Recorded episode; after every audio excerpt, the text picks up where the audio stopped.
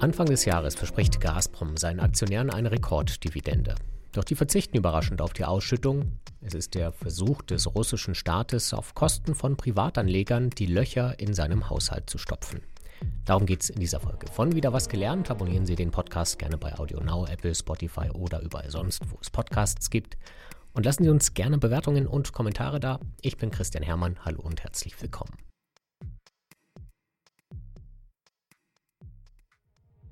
Am 13. März 2014 macht Gazprom-Chef Alexei Miller ein dramatisches Statement. Als russische Truppen die Krim besetzen, kommt es zum Gasstreit mit der Ukraine.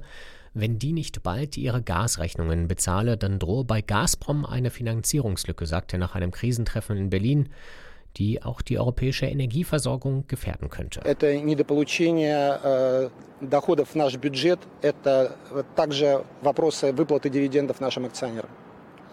Das bedeutet auch eine Lücke in unserer Haushaltsplanung und eine Lücke bei der Auszahlung der Dividenden an unsere Aktionäre. Среди э, наших частных акционеров э, достаточно большое количество иностранных акционеров. Unter unseren Privataktionären sind ja auch eine große Anzahl ausländischer Aktionäre. И это также их доходы, это также их дивиденды. Und das sind auch ihre Einkünfte und auch ihre Dividenden. Спасибо. Vielen Dank. Drei Monate später einigt man sich. Im November 2014 bezahlt die Ukraine die erste Tranche ihrer offenen Gasrechnungen. Die Finanzierungslücke bei Gazprom ist gedeckt, das Gas fließt und die Dividende wird wie geplant ausgezahlt. Значит, поставили э, под санкции эти э, газоперекачивающие станции. Acht Jahre später setzt der russische Präsident Wladimir Putin Gazprom wieder als Waffe ein. Vielleicht fließt Gas durch die Nord Stream Pipeline nach Europa, vielleicht aber auch nicht. Wie dem auch sei, es sei nicht seine Schuld, erklärt er bei einem Besuch in der iranischen Hauptstadt Teheran. Und auch nicht die Schuld von Gazprom, sondern von Europa und von den Sanktionen. Trotzdem stehen die Gazprom-Anleger dieses Mal, anders als 2014, plötzlich ohne Dividende da. Eine Entscheidung, die sogar Gazprom-Chef Alexei Miller überrascht haben könnte. Denn er hatte im Januar noch einen Rekordgewinn für 2021 vermeldet und den Anlegern auch eine Rekordausschüttung von umgerechnet rund 20 Milliarden Dollar versprochen. Die wird aber auf der Hauptversammlung in letzter Minute kassiert.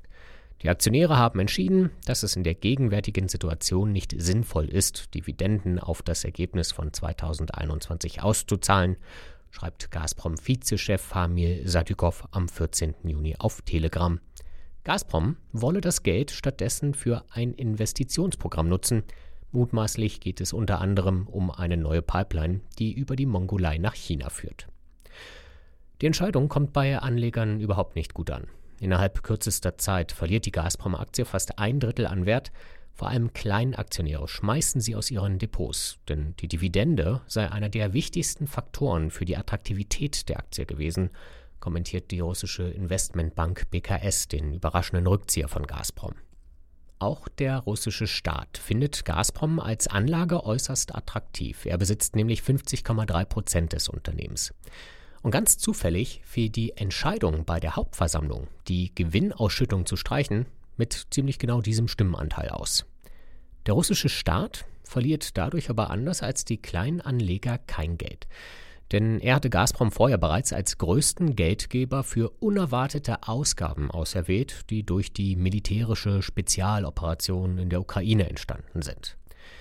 Denn obwohl Russland in den ersten 100 Kriegstagen 100 Milliarden Dollar mit Öl- und Gasexporten in die ganze Welt verdient hat und in den ersten fünf Monaten des Jahres auch fast 24 Milliarden Dollar mehr eingenommen als ausgegeben hat, wird das Geld langsam knapp. Wladimir Putin muss seinen Krieg finanzieren und gleichzeitig seine Bevölkerung ruhig stellen. Viele Menschen haben durch die Sanktionen und durch die Unternehmen, die Russland verlassen haben, ihren Job und damit ihr sicheres Einkommen verloren und das bei einer Inflation von 17 Prozent im Juni. Um gegenzusteuern, hat die russische Regierung deswegen Renten, Mindestlöhne und den Sold für Soldaten erhöht. Im April lagen die russischen Staatsausgaben deswegen schon wieder höher als die Einnahmen. Und am Jahresende wird ein Minus von mindestens 25 Milliarden Dollar erwartet. Und das, während die G7-Staaten noch überlegen, ob und wie man die russischen Einnahmen weiter reduzieren kann, zum Beispiel durch einen Preisdeckel auf Ölexporte.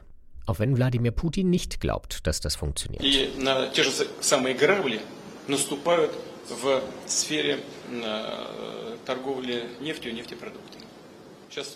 Trotzdem muss dieses Jahr ein Loch im russischen Staatshaushalt gestopft werden, und zwar mit den Gazprom-Einnahmen. Ende Juni wurde bekannt, dass eine Übergewinnsteuer fällig wird, die im Fall von Gazprom bei gut 21 Milliarden Dollar liegt. Zufällig fast genau die Summe, die eigentlich als Dividende ausgeschüttet werden sollte. Der russische Staat hätte als größter Aktionär von Gazprom einen Teil der Summe abbekommen, aber eben nur die Hälfte und nicht wie bei der Steuer die ganze. Das unabhängige russische Online-Medium The Bell glaubt nicht an einen Zufall. Die Journalisten sprechen im Gegenteil von einem besonders zynischen Plan. Denn die Übergewinnsteuer war lange so schwammig formuliert, dass nicht klar war, wie viel Geld Gazprom eigentlich von seinem Rekordgewinn an den Staat abführen muss. Anfangs dachten Beobachter und Anleger, dass nur 7 Milliarden Dollar fällig werden. Erst nachdem mutmaßlich der Kreml die Ausschüttung der Dividende gestoppt hatte, stellte das russische Finanzministerium plötzlich klar, 7 Milliarden Dollar werden fällig, allerdings im September, im Oktober und dann auch noch einmal im November. Die Summe fällt also dreimal höher aus, als erwartet wurde. Es ist ein Schlag ins Gesicht für russische Privatanleger, denn Gazprom ist die beliebteste Aktie in Russland. Im Juni war der Gasriese in 36,5 Prozent aller russischen Depots zu finden. 19,8 Millionen Russinnen und Russen hatten sich auf eine hohe Dividende gefreut. Ein dreister, aber dennoch legaler Diebstahl, der aus Sicht von Wladimir Putin sogar nachvollziehbar ist. Denn auch der russische Präsident weiß nicht, wie viel Geld Gazprom in diesem Jahr und in den kommenden noch verdienen wird. Noch kann er Europa mit Energielieferungen erpressen. Aber sobald der Gashahn einmal zugedreht ist, verliert Gazprom mit Europa seine größte Geldquelle. Eine Entwicklung, die schon vorgezeichnet ist, denn Deutschland und andere EU-Staaten suchen ja schon weltweit nach Alternativen zum russischen Gas.